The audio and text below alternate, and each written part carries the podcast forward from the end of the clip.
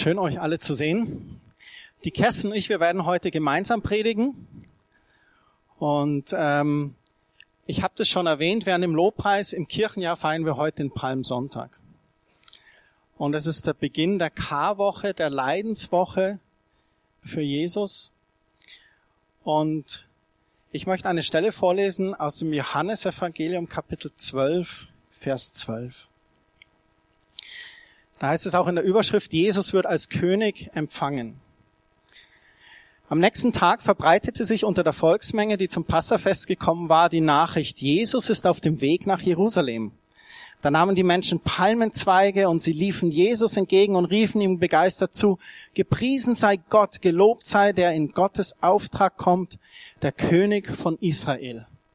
Ganz Jerusalem machte sich bereit für das Passafest. Das Passafest wurde zur Erinnerung gefeiert für den Auszug aus Ägypten, wo Gott sein Volk bewahrt hat und freigesetzt hat. Und sie nahmen die Palmzweige. Und Palmzweige hat man damals genommen, um einem König zu huldigen.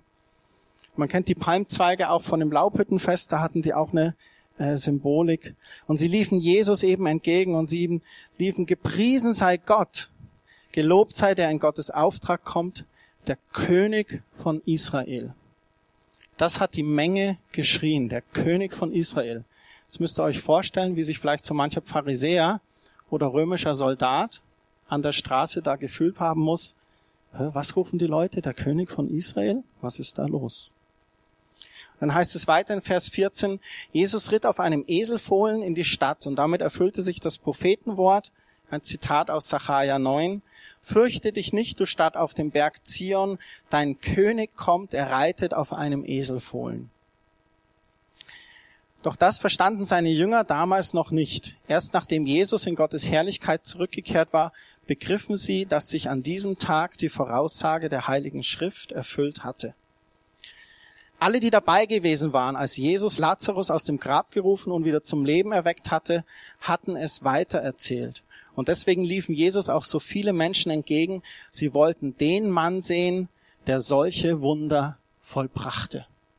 Sie hatten gehört, da kommt der, der Lazarus von den Toten auferweckt hat. Den möchte ich sehen. Und es gab einen Menschenauflauf dort. Und genau das war aber wahrscheinlich der Dorn im Auge für die Pharisäer und die Priester. Und wir wissen, dass sie Jesus später dann beschuldigten der Aufruhr des Volkes und auch der Gotteslästerung, weil sie gesagt haben, wie kann er so frech sein und behaupten, der Messias, der Sohn Gottes zu sein. Und für uns beginnt mit diesem Palmsonntag der Beginn der Karwoche, das haben wir schon erwähnt. Und die Karwoche erinnert uns an das Leiden Jesu, an viele Ereignisse, die sich in Jerusalem vor Jesus Tod ereignet hatte und nachdem Jesus einige Tage in Jerusalem verweilt hatte, feierte er mit seinen Jüngern das Passamahl. Und anschließend ging er mit den Jüngern in einen Garten, um zu beten. Wir lesen das sehr oft und denken, ja, das kenne ich. Ich, ich kenne die Vorgang, ich weiß, wie das läuft. Ich weiß, dass Jesus jetzt ähm, gleich leiden wird. Und manchmal, wenn wir das lesen jetzt hier in Lukas 22, wenn wir da hinschlagen, Vers 39, wir wundern uns manchmal, warum die Jüngern so reagiert haben. Und im Garten Gethsemane nach dem Festmahl verließ Jesus die Stadt und ging wie gewohnt zum Ölberg hinaus. Der ging wie gewohnt. Das hat er öfters gemacht und seine Jüngern begleitete ihn. Dort angekommen sagte er zu ihnen, betet darum, dass ihr der kommende Versuchung widerstehen könnt. Und für uns, wenn wir das lesen, oder für mich persönlich, wo ich das gelesen habe, ich habe gedacht, ja, also da da würde ich total beten. Da würde ich wach bleiben. Da weiß ich Bescheid, was jetzt passieren wird mit Jesus. Ich verstehe es überhaupt nicht, dass die eingeschlafen sind. Aber der Grund ist, weil die es nicht wirklich verstanden haben. Das war nicht richtig klar, was wirklich jetzt passieren wird. Und in 41 steht, nicht weit von seinen Jüngern entfernt, kniete, kniete Jesus nieder und betete, Vater, wenn es möglich ist, bewahre mich von diesem Leiden. Wörtlich, so nimm diesen Kelch des Leidens von mir weg. Und ich finde das so kostbar, dass das drin steht, weil es zeigt, wie der Mensch in dem Moment reagiert, was passieren wird. Er ist durchaus bewusst, was da passieren wird mit ihm. Er ist ganz klar und total fokussiert. Und in diesem Moment betet er, wenn es überhaupt eine Möglichkeit gibt, dann finde bitte ein anderer Weg. Aber dann sagt er, aber nicht, was ich will, sondern was du willst, soll geschehen. Und ich finde es manchmal interessant, wie wir beten, gib mir einen anderen Weg, gib mir eine andere Lösung her in die Situation oder Umstände, die ich mich begebe. Und ich vergesse oft zu sagen, aber nicht meine Wille geschehe, sondern deine Wille. Das ist das Teil B zu dem ganzen Gebet, der im Grunde genommen alles aussagt. Es geht nicht um mich. Es geht wirklich um dich, Jesus. Es geht um den Vater, um was er tun möchte mit Jesus in dem Moment. Und Vers 43, da erschien ein Engel von Himmel und gab ihm neue Kraft. Jesus litt Todesängste und betete so eindringlich, dass sein Schweiß wie Blut auf die Erde tropfte. Das ist eine Feststellung, wenn Leute in so Sorgen geraten oder mit Angst zu tun haben, dass tatsächlich man blutet Schweiß. Und kurze Zeit später kamen die Soldaten, um ihn zu verhaften. Und Judas verriet ihn mit einem Kuss und Jesus wurde gefangen genommen. Ein Kuss. Ein Kuss ist Vertrautheit. Ein Kuss ist zugehörig fühlen. Ein Kuss ist zu sagen, ich respektiere dir. Und durch diesen Kuss wurde er verraten. Und was wir jetzt machen wollen, wir wollen kurz beschreiben, durch was Jesus gegangen ist in den folgenden Stunden.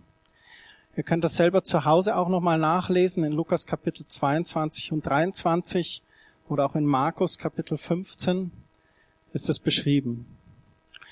Jesus wurde abgeführt von den Soldaten und in das Haus des Hohepriesters gebracht und dort festgenommen, festgehalten. Jesus erlebt dann nicht nur, dass Judas ihn verraten hatte, er erlebt dann selbst, wie sich auch die Prophetie an Petrus erfüllt hatte. Er hat ihm beim Passamal feiern gesagt, noch ehe der Hahn kräht, da wirst du mich dreimal verleugnen. Und tatsächlich ist das so passiert. Und als er ihn das dritte Mal verleugnet hat, da sieht er sogar, wie Jesus ihn anschaut. Petrus war total schockiert und enttäuscht von sich selber, dass er das tun würde. Und er rannte davon und weinte bitterlich. Und sie haben dann Jesus geschlagen und verspottet, sein Gesicht verhüllt und über ihn gelästert. Ihm gesagt, wer hat dich geschlagen? Sag's uns doch, prophezei uns doch, weiß, sag uns doch. Wir dachten, du könntest das. Und am nächsten Morgen wurde Jesus dann vor den Hohen Rat geführt. Und der Hohe Rat fragt ihn auch, sag es uns, bist du der Christus? Sie wollten ihn überführen, sie wollten nochmal von ihm hören, ja, ich bin der Sohn Gottes, damit sie diesen Beweis der Gotteslästerung hätten. Und sie fragten ihn immer wieder und schlussendlich sagte Jesus zu ihnen, wenn ihr es sagt, dann bin ich es. Worte haben Macht. Und Jesus sagte in dieser Stunde kaum was. Er wusste die Autorität, der in ihn steckte, und er wusste in einen Augenblick, nur mit ein Wort, mit ein Satz, könnte das ganze Ding ändern, wenn er es wollte. Hat es mehrmals gemacht. aber hat's nicht gemacht. Er ist geschwiegen, weil er wusste, der Plan muss zustande kommen. Und da wurde Jesus vor Pilatus geführt.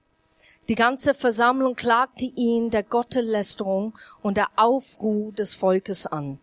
Pilatus jedoch sagte, ich finde keine Schuld an diesem Menschen. Als Pilatus mitbekam, dass Jesus eigentlich aus dem Gebiet des Herodes war, ließ er ihn zu Herodes bringen, der gerade in Jerusalem war. Herodes freute sich, Jesus zu treffen, denn er hatte viel von ihm gehört und wollte eines seiner Wunder erleben. Doch Jesus gab Herodes keine Antwort auf seine Fragen. Herodes ließ Jesus verächtlich ein Prachtgewand anlegen und verspottete ihn und ließ ihn wieder zu Pilatus bringen. Nun begann etwas Schreckliches. Pilatus trat vor das Volk, um diesen sein Urteil und das Urteil des Herodes über Jesus vorzutragen. Wir finden nichts an ihm, was des Todes würdig wäre. Wir könnten ihn züchtigen und dann freilassen. Es war jedoch auch der Festtag. Und das Volk hatte das Recht, einen Verbrecher frei zu bekommen. Das war zur Zeit des Passachs so. Und es gab einen Mörder und Rebellen, der hieß Barabbas. Und den wollten sie frei haben. Und sie schrien immer wieder mit Jesus ans Kreuz mit ihm. Jesus ans Kreuz mit ihm. Und die hohe Priester, die wiegelten sogar das Volk auf, noch lauter zu schreien. Und mit lautem Geschrei forderte das Volk immer wieder, den Barabbas freizulassen, und schlussendlich gab Pilatus nach. Er ließ Barabbas frei und übergab Jesus der Kreuzigung. Nun wurde Jesus gegeißelt.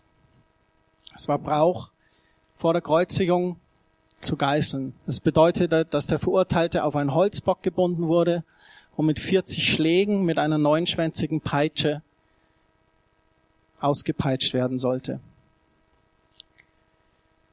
Es gab ganz strenge Regeln auch für die römischen Soldaten. Würde einer ja einen Schlag mehr tun, würde er selber auch gegeißelt werden und bestraft werden. Also man geht davon aus, dass Jesus wahrscheinlich 39 Schläge bekommen hat mit dieser Lederpeitsche, die mit Knochen und Steinsplittern besetzt war. Dann hat man Jesus noch eine Dornenkrone aufgesetzt in seinen Kopf gedrückt, einen purpurnen Mantel um ihn erneut gezogen und wieder verspottet. Was machen wir, wenn wir vor einer Menschenmenge stehen würden? Würden wir auch das geben, was die Menschenmenge will?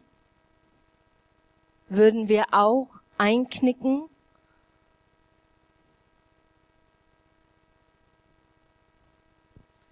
Jesus trug sein Kreuz auf seinen offenen Rücken über die Via Dolorosa. Jesus wurde auf das Kreuz genagelt, das Kreuz wurde aufgestellt und fiel mit einem Stoß in das vorbereitete Loch. Um die sechste Stunde wurde es dunkel im Lande, und um die neunte Stunde rief Jesus mit lauter Stimme, Mein Gott, mein Gott, warum hast du mich verlassen? Dann stieß Jesus noch einmal einen lauten Schrei aus und verstarb. Und der Vorhang, der das Allerheiligste von dem Menschen abtrennte, riss mitten in zwei. Der letzte Ausspruch von Jesus, mein Gott, mein Gott, warum hast du mich verlassen? Das ist nicht, dass Gott ihm in den Stich gelassen hat. Das war der Moment, wo Jesus wirklich alle Schuld, alle Sünde der Welt auf sich genommen hat. Zu sündigen bedeutet getrennt zu sein von Gott. Und in dem Moment wurde alles auf ihn gelegt und auf einmal hat er gespürt, was es bedeutet. Der Vorhang im Allerheiligsten, der riss mitten in zwei meisten von uns kennen das, den Tempel aus dem alten Bund. Und wir sind hier an einem Punkt in der Bibel, wo ein totaler Paradigmenwechsel stattfindet. Ein totaler Wechsel von einem alten zu einem neuen Bund. Im alten Bund, da war der Tempel, da war der hohe Priester beim Tempel und wenn du gesündigt hattest, dann musstest du ein Opfertier bringen und das Blut von Böcken und Kälbern und Lämmern wurde dann im Allerheiligsten auf dem Altar versprenkelt. Und das Allerheiligste war von den normalen Menschen getrennt durch einen ganz dicken Vorhang. Und nur der hohe Priester, nachdem er sich gereinigt hatte, der durfte dort reingehen. Und in dem Moment, wo Jesus verstarb, da riss dieser Vorhang mitten in zwei. Ein Bild dafür, dass diese Trennung zwischen den Gott und den Menschen nun vorbei war. Ein Bild dafür, dass Gott einen Weg geschaffen hatte, wo das Blut von einer Person, Jesus Christus, ein für alle Mal alle Schuld getragen hat. Und dieser neue Bund begann. Und Jesu Blut uns heiligt, uns rechtfertigt und den Weg geschaffen hat zum Vater. Ich habe euch zwei Bilder mitgebracht. Das eine ist eine Kreuzigungsszene von Botticelli. Sie heißt der Vater, Sohn und der Heilige Geist. Man sieht hinter dem Kreuz den Vater, dann auf dem Kreuz die Taube, das Symbol für den Heiligen Geist und Jesus selber. Ich finde den Körper von, von Jesus fast zu schön. Und ich habe euch noch ein zweites Bild mitgebracht von dem Isenheimer Altar von Grünewald. Ich weiß nicht, ob ihr das vielleicht kennt ein Bild, das für mich vielleicht noch eher darstellt, was Jesus wirklich für uns ertragen hat. Und das Wunderbare ist, es ist wirklich die frohe Botschaft des Evangeliums, dass Jesus sich für uns gegeben hat. Aber wir sehen hier Jesus am Kreuz, blutend, leidend, die Hände im Schmerz, verzerrt, verkrümmt. Und er hat das alles auf sich genommen, weil er dich und mich so sehr liebt. Ich möchte euch eine Stelle vorlesen aus dem Hebräerbrief Kapitel 10. Und zwar heißt es da, und so, liebe Brüder und Schwestern, können wir jetzt durch das Blut, das Jesus Christus am Kreuz für uns vergossen hat, frei und ungehindert in Gottes Heiligtum eintreten. Christus hat sein Leben geopfert und damit den Vorhang niedergerissen, der uns von Gott trennte so hat er uns einen neuen Weg gebahnt, der zum Leben führt. Das ist das Geheimnis des Kreuzes. Wenn dich jemand fragt, ja, warum musste Jesus ans Kreuz gehen? Das ist der Grund. Um sein Blut, sein Leben zu geben für meine Schuld. Und um den Weg frei zu machen zum himmlischen Vater, zu unserem Schöpfer. Dann heißt es weiter in Vers 21, er, damit ist Christus gemeint, er ist unser hohe Priester und herrscht nun über das Haus Gottes, seine Gemeinde. Darum wollen wir uns Gott nähern mit aufrichtigem Herzen und im festen Glauben, denn das Blut Jesu Christi hat uns von unserem schlechten Gewissen befreit und unser Körper wurde mit reinem Wasser von aller Schuld reingewaschen. Das Blut Jesu Christi hat uns von unserem schlechten Gewissen befreit weil es unsere Sünde reingewaschen hat. Vers 23 heißt es, haltet an dieser Hoffnung fest, zu der wir uns bekennen und lasst euch durch nichts davon abbringen. Ihr könnt euch felsenfest auf sie verlassen, weil Gott sein Wort hält. Wir können uns darauf verlassen. Sein Blut wäscht uns rein. Sein Leiden war nicht sinnlos. Obwohl er zu Gott betete, ob es nicht einen anderen Weg gäbe, sagt er doch im Garten Gethsemane, nicht mein Wille, sondern dein Wille soll geschehen. Genau das, was die Martina nach dem Lobpreis gebetet hat. Und da dankbar für zu sein, dass Jesus wirklich gesagt hat, wenn es irgendeinen anderen Weg geht, aber nicht mein Wille, sondern dein Wille soll geschehen, Vater. Und Jesus ist diesen Weg des Leidens für uns gegangen. Und mir zerreißt es einfach das Herz, weil es so eine große Liebe ist für die Menschen, für dich, für mich, für jeden einzelnen von uns. Vielleicht sind manche von euch nicht aufgewachsen in eine kirchliche Hintergrund. Aber wenn ihr aufgewachsen seid mit einem kirchlichen Hintergrund, sei es evangelisch oder katholisch, dann sieht man sehr viel so diese romantische Bilder. Diese Bilder, dass Jesus am Kreuz hängt mit ein ganz liebliches Gesicht, mit einer friedvolle Gesicht. Und als Kind kann ich mich erinnern, ich habe das immer angeschaut und war nicht bewusst, was Jesus wirklich durchgemacht hat. Das war alles so schön. Das war ein perfektes Bild. Der war Gottes Sohn. Und er hat so schön ausgesehen, sogar am Kreuz. Und ich finde dieses Bild von Grünwald einfach in der Zeit war sowieso eine Revolution, aber in unserer Zeit immer noch. Ich glaube, wir müssen genau in diesem Moment Zeit nehmen und erinnern, was bedeutet, dass er sein Blut ausgegossen hat vor unserem Leben? Was beinhaltet Blut und warum Blut und nicht was anders? Warum dieser grausame Weg zu gehen, statt in unsere vielleicht Vorstellung romantische, schöne Bild zu nehmen? Aber Blut beinhaltet Leben und Leben in der absolut Fülle. Und deshalb musste es Blut sein, der ausgegossen ist, damit wir leben können. Und ich meine ewig leben können. Jesus war bereit, seinen Leidensweg zu gehen, denn er sah, welche Auswirkungen es haben würde. Er selbst sprach zu seinen Jüngern über die Angst oder Trübsal, die auch uns widerfahren würde steht hier in Johannes 16 ab 32, in der Welt habt ihr Trübsal. Ihr sollt nämlich wissen, die Zeit wird kommen, ja, sie ist schon da, in der man auch auseinandertreibt. Ihr werdet auch in Sicherheit bringen und mich allein lassen. Aber auch dann werde ich nicht allein sein, denn der Vater ist bei mir. Dies alles habe ich euch gesagt, damit ihr durch mich Frieden habt. In der Welt habt ihr Angst, Trübsal. Aber lasst euch nicht entmutigen. Ich habe die Welt besiegt, überwunden.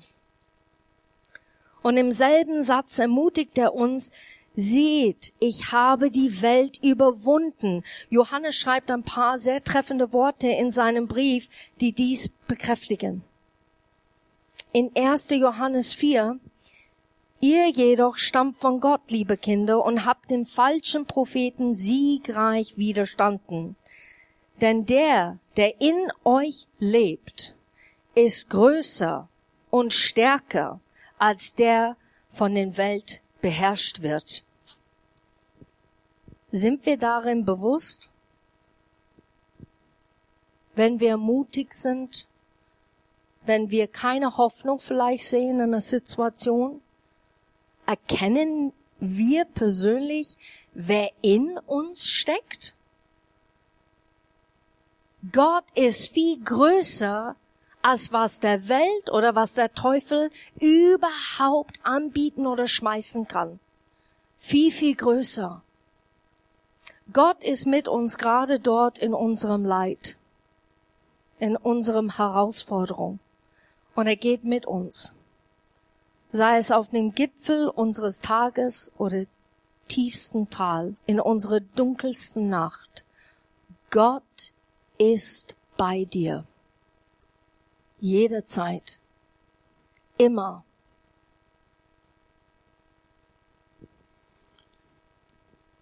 Wo Jesus das zu seinen Jüngern gesagt hat, in der Welt habt ihr Trübsal oder Angst, das ist so ein Satz, der fordert uns manchmal heraus.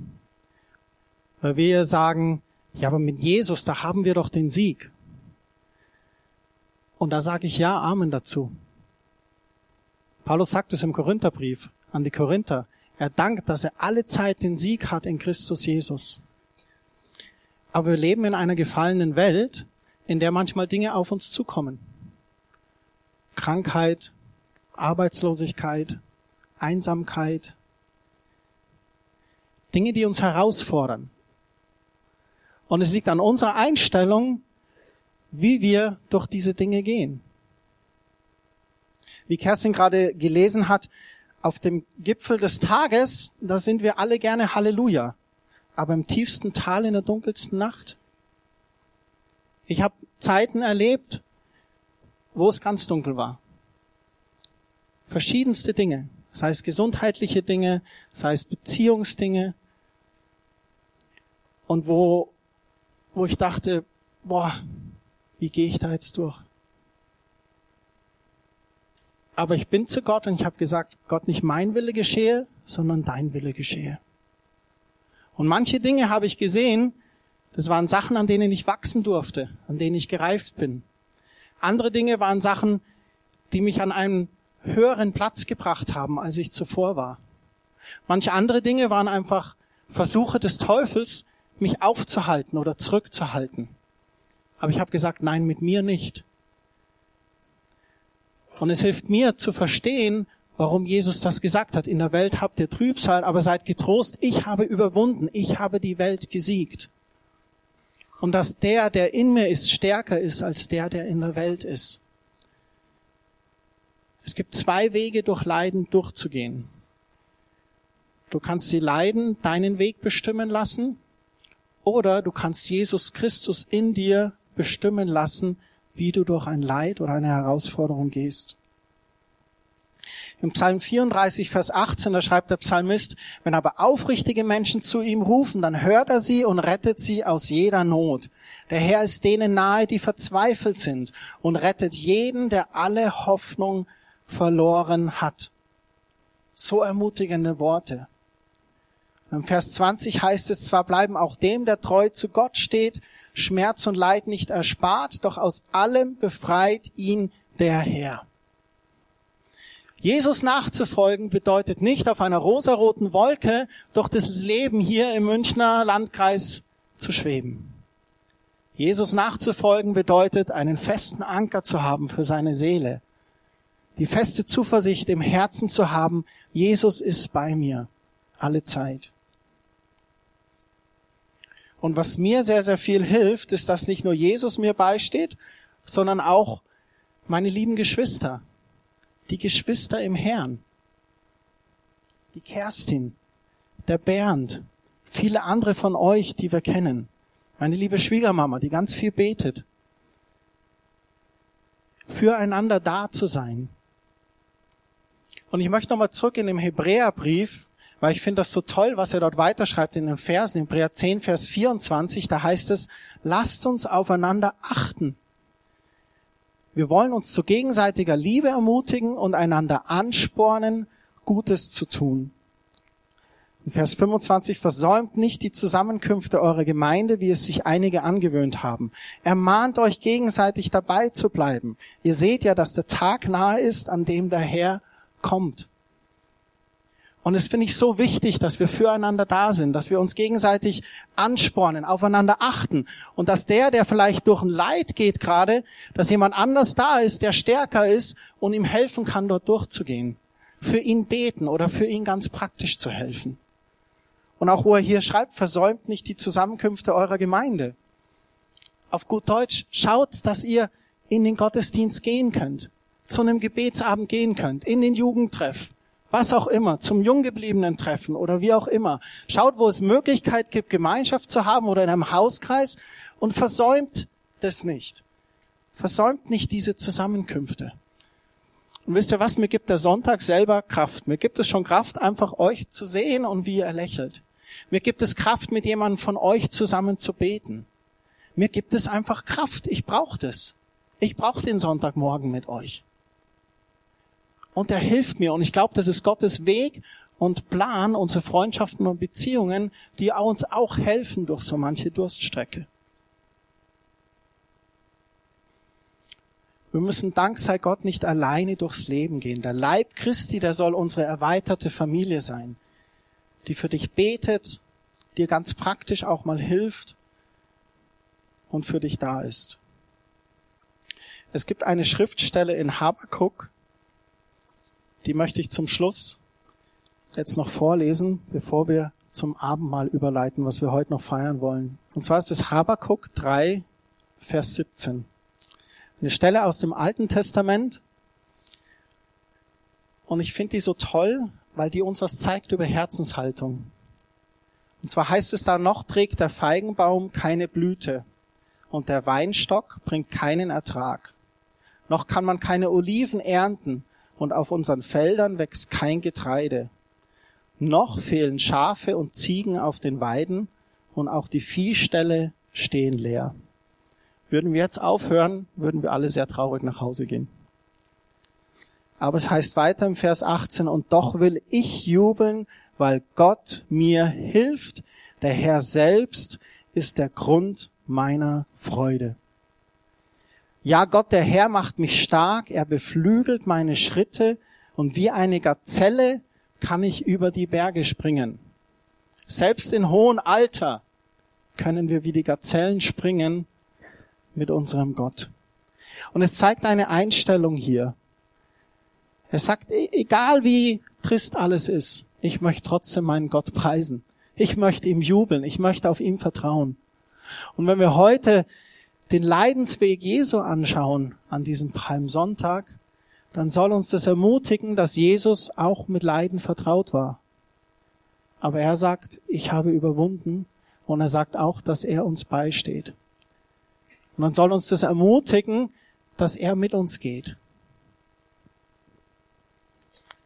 Wäre Jesus nicht gestorben, würden wir ihn bewundern.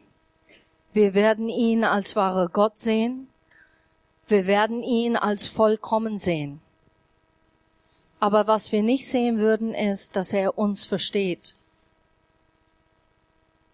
Dass er gelitten hat, viel mehr als was wir manchmal leiden müssen. Und weil er das gemacht hat, können wir ihn nicht nur würdigen, und ihn anbeten, aber wir können ihn komplett vertrauen.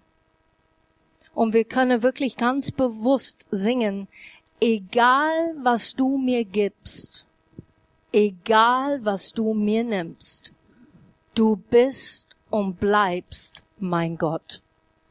Weil wir haben die Vertrauen in ihm, dass er alles in der Hand hält dass wir ihn vollkommen vertrauen können, obwohl wir nicht alles begreifen und verstehen.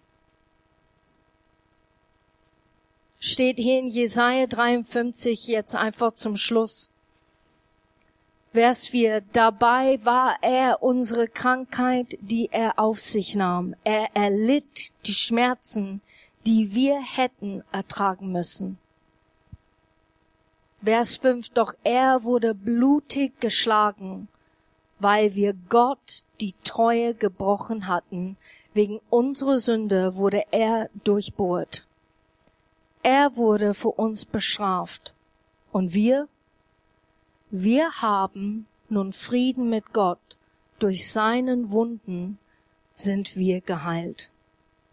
Sein Blut ist das größte Zeichen, das der Vater im Himmel uns zeigen möchte, dass er möchte, dass wir leben und leben in der Ewigkeit mit ihm, nicht von ihm getrennt, sondern mit ihm zusammen. Herr Jesus Christus, wir möchten dir danken, dass du diesen Weg gegangen bist.